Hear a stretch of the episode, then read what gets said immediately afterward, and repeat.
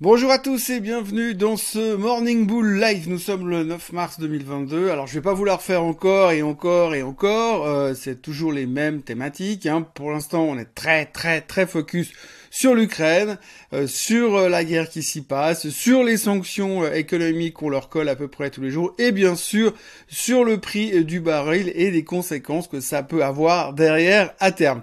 Évidemment l'inflation, l'inflation on va en reparler de toute façon ces prochains jours puisque demain on aura les prix du CPI, on verra quelle est l'inflation réelle. Évidemment, faut pas s'attendre à un ralentissement du CPI durant ces derniers 30 jours, ça serait vraiment vraiment surprenant. Et donc du coup, on tourne toujours un petit peu autour de tout ça. Les marchés sont toujours relativement en difficulté. On note un petit, une petite amélioration sur les marchés européens qui sont évidemment rentrés en bear market et qui pour l'instant ne baissent plus autour des moins 20, moins 21, moins 22% sur l'Europe selon où. Euh, et on voit aussi que bien, bien sûr le Nasdaq est en bear market, que le SOX est en bear market. On va regarder tout ça un petit peu en détail et surtout parler beaucoup euh, du pétrole. Et oui, je suis désolé, j'aimerais bien parler d'autres choses, mais pour l'instant c'est principalement le seul sujet qui intéresse tout le monde et qui fâche aussi.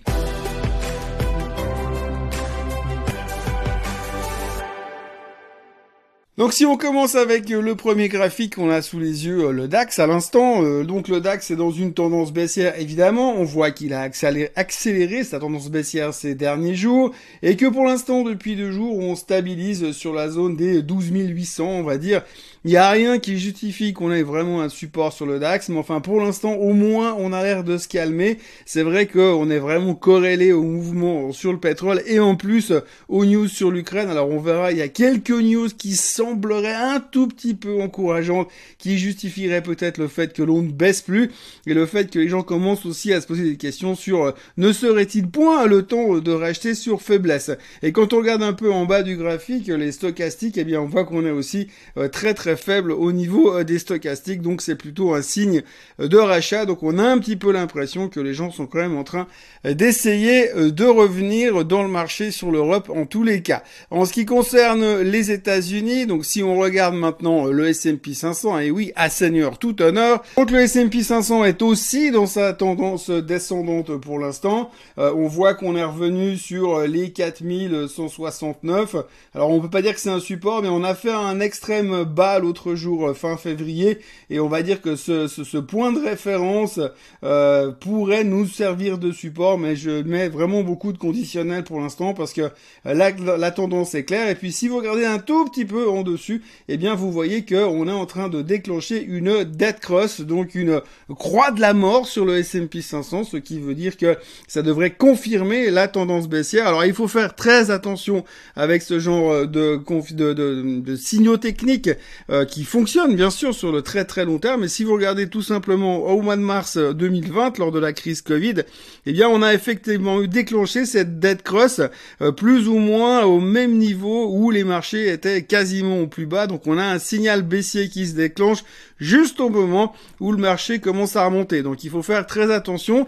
C'est un signal de tendance long terme. C'est pas forcément un indicateur de trading non plus. D'ailleurs, on peut retrouver ce genre de configuration sur le Nasdaq Voici le graphique à l'instant. Là aussi, on a testé les 13 200 sur le Nasdaq qui fait office de support pour l'instant.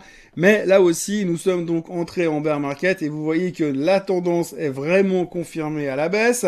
Et aussi, eh bien, effectivement, on a cette dead cross qui s'est euh, dessinée euh, assez euh, récemment, il y a deux jours en arrière sur le Nasdaq. Donc là, la tendance est négative. Mais vous le voyez qu'on a aussi fait ce même genre de croisement au mois de, au mois de, de mai en fait 2020 un petit peu plus tard que sur le S&P la dernière fois. On va dire que la dead cross d'aujourd'hui est quand même nettement plus franche que ce qu'on avait vécu euh, en mars 2020. Donc Affaire à suivre, évidemment, j'ai pas les réponses pour savoir où est-ce que l'on va, mais euh, la tendance est pour l'instant vraiment quand même négative et c'est clair qu'aujourd'hui, à moins de vouloir jouer les héros, c'est délicat de vouloir se jeter dans le marché, mais c'est vrai que par moment, par moment, il suffirait d'une bonne nouvelle pour que tout change de direction. Et on termine cette revue, cette petite revue graphique sur le SOX, le Semiconductor Index, dont je vous parle souvent.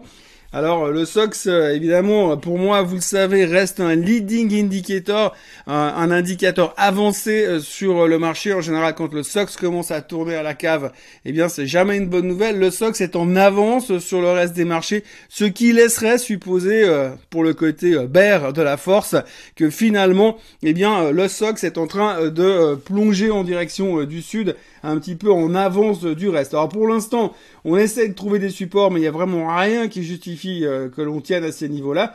On est à moins 22,5% depuis le top euh, qui est, représenté par la flèche bleue tout en haut. Euh, et c'est vrai que pour l'instant, c'est clairement inscrit dans un bear market. Et tant qu'on ne casse pas cette tendance baissière qui est dessinée sur le graphique ici, eh bien je pense que on a un tout petit peu de soucis à se faire sur le secteur growth, croissance et techno du marché pour l'instant. Donc voilà pour les marchés, euh, la photo des marchés. La tendance n'est pas géniale. On a peur, on est inquiet, c'est vrai qu'on a toujours cette thématique de la guerre qui est en Europe, on n'a pas l'habitude, enfin on n'a plus l'habitude depuis euh, bien bien bien des années, et donc forcément ça génère un stress et les marchés sont extrêmement tendus, euh, mais quand même, mais quand même, on va dire qu'il y a un tout petit peu d'espoir pour que les choses se tassent à un moment ou un autre, il faut quand même pas non plus oublier que c'est pas la première fois que euh, le régime Poutine envahit euh, des parties de pays autour de chez lui. Hein. Euh, on a vu la Géorgie à l'époque, on a vu la Crimée et pour l'instant on est toujours là. Donc il y a peut-être un peu d'espoir et on le verra à la fin de cette vidéo. Il y a quand même deux trois trucs qui laissent supposer que peut-être, peut-être, on a quelque chose qui est en train de se déchirer du côté positif de la force. Donc forcément, quand on voit les titres qui sont survendus, quand on voit la volatilité qui est très très haute, on peut se dire qu'à un moment ou un autre, il va quand même falloir utiliser euh, le cash qu'on a planqué aux Bahamas pour pouvoir peut-être commencer à racheter un tout petit peu les marchés. Mais la chose du jour, l'événement du jour, enfin de ces 24 dernières heures, c'est bien évidemment les Américains qui ont décidé qu'ils n'accepteraient plus d'acheter le pétrole russe. Donc toutes les livraisons de pétrole russe à destination des ports américains seront immédiatement refusées. Ils n'ont pas parlé de leur tirer dessus pour l'instant, mais tout sera refusé. Donc forcément, euh, ça crée un tout petit peu des tensions. Alors pour l'instant, euh, c'est euh, des mesures supplémentaires qui ne sont pas réellement une surprise. D'ailleurs, quand on voit le prix du baril, bah c'est pas que ça a changé grand chose sur l'annonce. Le baril est autour des 126 dollars pour l'instant sur le WTI et le Brent est toujours autour des 130. Donc on sent cette pression haussière. Mais tout le monde s'inquiète d'un petit peu ce qui pourrait se passer. Forcément, il y a des impacts réels et quasi immédiats finalement dans notre vie de tous les jours, puisque pour ceux d'entre vous qui ont déjà été faire le plan récemment, eh bien ça fait quand même un tout petit peu bizarre de faire de payer quasiment, allez, en tout cas 50% euh, de plus que ce que vous payiez il y a une semaine en arrière pour faire le même plein avec la même essence. Donc forcément il y a un stress énorme et euh, ça c'est c'est c'est un, reflet immédiat. Aux États-Unis ils ont jamais vu le galon si haut dans l'histoire. Euh, pour l'instant à 4 dollars ça flippe déjà. Je vous laisse imaginer ce qui va se passer à, à, à 6 dollars sur le baril, enfin sur le galon pardon. On verra à ce moment-là si les les mêmes sanctions sont toujours applicables. Dans la foulée euh, de cette thématique du pétrole, ben, les Russes ne se laissent pas faire évidemment puisque euh, un des ministres euh, russes de Monsieur Poutine a déclaré que puisque c'était comme ça, eh bien les Russes allaient envisager de couper tout simplement le gaz qui vient en Europe. Donc là, il faut qu'ils se dépêchent de prendre la décision parce qu'au rythme où ça va avec la météo qu'on a ces jours, il va bientôt faire 25 degrés et on n'aura plus besoin de se chauffer, en tout cas jusqu'à l'hiver prochain. donc du coup, forcément, il y aura des conséquences économiques assez violentes, pas forcément pour les Américains, mais en tout cas pour l'Europe qui est dépendante du gaz russe ces prochains temps. Et puis le même ministre a aussi estimé que selon lui, l'embargo sur la Russie pourrait aussi propulser le baril à 300 dollars le baril.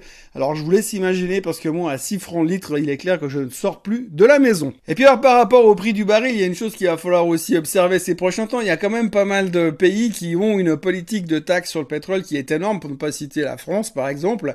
Et donc euh, il va être intéressant de voir comment le gouvernement français à un moment donné, ou les gouvernements qui surtaxent le baril, il n'y a pas que les Français, hein. nous en Suisse on est pas mal aussi, eh bien euh, je pense qu'à un moment donné peut-être que les gouvernements vont devoir se poser la question de savoir s'il ne faut pas se poser des questions sur les taxes, sur le, montant des taxes, et commencer un tout petit peu à soulager euh, les peuples, le peuple. Euh, je pense surtout à, Manu là qui va devoir se présenter aux élections avec un baril à, enfin un, un prix de l'essence à 3 euros. je suis pas sûr qu'il vote Macron, mais enfin c'est une, chose à discuter, et peut-être qu'on verra qu'à un certain moment les gouvernements peuvent commencer à baisser rehausser leurs pantalons et puis aussi à faire des, des concessions au niveau des taxes sur le prix de l'essence. Mais ça, c'est de la musique d'avenir et puis au pire, Emmanuel Macron, il peut peut-être demander un coup de main à, son pote Bernard Arnault qui pourrait l'aider en plus de le sponsoriser pour les élections pour l'aider à faire baisser les prix du baril. Mais ça, c'est une parenthèse au milieu de tout ça. Ce qu'il faudra retenir aussi au niveau du baril, c'est que même le PEP euh, est plutôt euh, distancié de cette euh, de ces nouvelles sanctions. Alors, il est intéressant de voir que dans le cadre des sanctions américaines qui ont été prises hier, Monsieur Biden a donc pris contact avec l'Arabie Saoudite pour essayer de leur demander s'ils pouvaient donner un coup de main, c'est-à-dire augmenter la production pour compenser le fait que les Russes seront plus là et donc forcément ça va faire monter le prix du baril. Eh bien, figurez-vous que les, les dirigeants saoudiens ont même refusé de répondre au téléphone à Monsieur Biden. On voit qu'il y a une super bonne ambiance, il est en train de se faire plein de potes dans la région. Alors, il faut dire aussi que pour la défense des Saoudiens, pendant ce temps, eh bien, on a Monsieur Biden qui est en train de négocier avec les Iraniens pour qu'ils rouvrent de nouveau les robinets à fond pour pouvoir inonder le marché de pétrole pour essayer de compenser encore une fois les Russes. Les Saoudiens euh, sont pas super fans des Iraniens, donc du coup ça pose un problème de tension de ce côté-là, et donc du coup ils veulent pas se parler. Ça arrange bien euh, le milieu. On voit que tout n'est qu'amour dans la région en ce moment et on se pose beaucoup de questions. Et d'ailleurs, le patron de l'OPEP, de l'association des producteurs de pétrole, a déclaré hier qu'en aucun cas, aucun pays, aucune structure mondiale ne pourrait jamais compenser euh, le flot de pétrole qui vient de la Russie. Ça promet donc des semaines relativement intéressantes à la pompe et sur le prix du baril. Et puis pour terminer sur le chapitre du pétrole, puisqu'on parle de Target, on notera encore qu'après Bank of America qui pense que le baril va à 200 dollars, hier on a monsieur Jeff Gundlach, euh, le spécialiste de l'obligataire aux États-Unis, le gourou américain, un des gourous américains, qui est également venu pour annoncer que selon lui, eh bien, le baril irait à 200 dollars seulement et pas à 300, donc ça va beaucoup mieux de ce côté-là. Enfin, on continue dans les targets complètement délirants et on espère vraiment, mais alors vraiment pas qu'on va y aller parce que je pense qu'on n'a pas encore mesuré l'impact que ça peut avoir sur l'économie et euh, sur Monsieur Tout le Monde.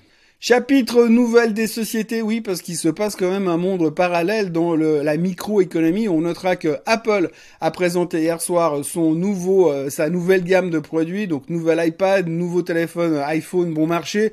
Enfin, sachant que iPhone bon marché, c'est assez euh, tout relatif comme euh, appellation. Et puis un nouveau Mac, un Mac à 4000 dollars qui est le high-end du truc qui va deux fois plus vite que le MacBook Pro. donc du coup, nouvelle gamme de produits sur Apple. Pas franchement une surprise, pas franchement une grande nouvelle. D'ailleurs, le titre baissait carrément hier, mais pas forcément à cause de ça, je crois plutôt à cause de la globalité générale des marchés et de l'ambiance générale. On notera aussi que Google a racheté euh, la boîte de cyber security Mandiant, euh, Mandiant qui valait 13 dollars il y a deux semaines en arrière, qui vaut 23, c'est le prix de rachat annoncé par Google. Donc euh, une bonne nouvelle, comme quoi il y a aussi des titres qui arrivent à monter euh, dans cet environnement. Et puis, puisqu'on parle société, on parle évidemment sanctions. Une des nouvelles de la nuit supplémentaire, c'est qu'il y a plusieurs sociétés américaines qui se retirent encore de la Russie, à noter McDo, Coca et Starbucks. Donc euh, comme quoi il devrait y avoir également une baisse de l'obésité en Russie ces prochains temps, euh, puisque les trois géants de la malbouffe sont en train de se barrer euh, des États-Unis. Donc on notera que vous ne pourrez plus avoir le menu Big Mac, un litre de Coca et puis le café latte au caramel avec 6000 calories dedans. C'est terminé pour les Russes. Donc grosse sanction après l'Eurovision, eh bien on n'aura même plus de bouffe dégueulasse qui seront aux États-Unis, en Russie pardon. donc du coup on sort de là-bas et c'est encore une sanction supplémentaire, encore une pression supplémentaire. Alors, je sais pas c'est ce qui va faire balancer la chose, mais en tous les cas, on en parle beaucoup ce matin puisque tout le monde est en train de se barrer euh, de la Russie. On parle du nickel aussi. Donc vous l'avez vu, le nickel a littéralement euh, explosé euh, ces derniers jours. Hier encore, il a été stoppé à la hausse. Alors le range de la journée, c'est 2717 dollars, 5617 dollars. 3000 dollars de range intraday. Ça va, hein, comme mouvement, c'est quasiment 100% euh, sur le titre, plus de 100% sur, le, sur la, la, la, commodity, sur la matière première durant la journée. Donc je vous laisse imaginer le niveau de la volatilité.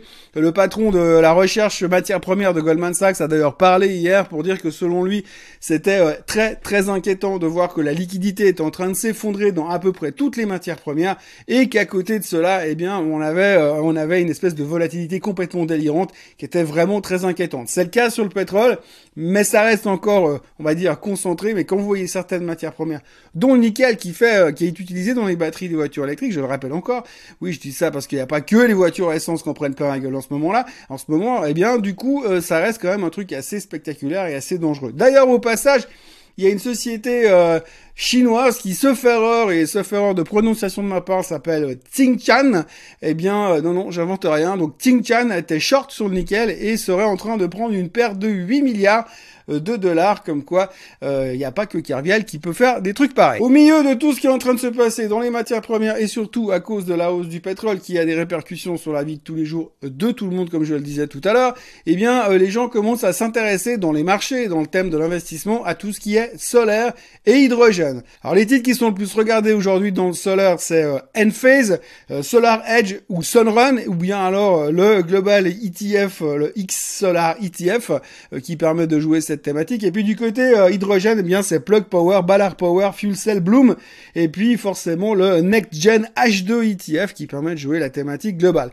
Donc tout le monde est en train de se reconcentrer là-dessus parce que forcément, on, se dit qu'il euh, va peut-être falloir trouver des alternatives, même si aujourd'hui c'est pas encore aussi euh, démocratisé que le pétrole. Les gens essayent d'anticiper un mouvement de masse parce qu'évidemment personne peut dire ce qui se passerait si demain effectivement le baril montait à 300 dollars comme le prédit le ministre de l'économie Et puis on va terminer ce Morning Bull Live avec un chapitre euh, politique. Alors je ne suis pas un expert en politique, mis à part le fait que je suis pas un fan des politiques tout court, mais euh, ce qu'il faut retenir aujourd'hui, c'est que Monsieur Zelensky a commencé à faire des déclarations qui sont, on va dire, plutôt encourageantes pour calmer le jeu, c'est-à-dire qu'il a quand même laissé entendre qu'il était plus trop chaud pour intégrer l'Europe. On a vu que l'Europe était assez euh, pushy pour essayer d'intégrer rapidement l'Ukraine, mais je suis pas sûr qu'intégrer l'Ukraine demain dans l'Europe, ce soit une bonne nouvelle pour calmer le jeu vis-à-vis de la Russie. Euh, donc aujourd'hui, Zelensky a dit qu'il est plus trop chaud d'entrer dans l'Europe ou dans l'OTAN parce qu'apparemment, il a l'impression qu'on veut pas de lui. Euh, oui, il y a peut-être deux trois raisons forcément, mais en tous les cas, pour l'instant, on sent qu'il est en train de essayer de calmer le jeu et peut-être d'ouvrir des négociations pour euh, rediscuter du statut des provinces à l'est de l'Ukraine, les provinces qui posent problème pour Monsieur Vladimir Poutine. Donc de ce côté-là, il y a pas mal d'interrogations.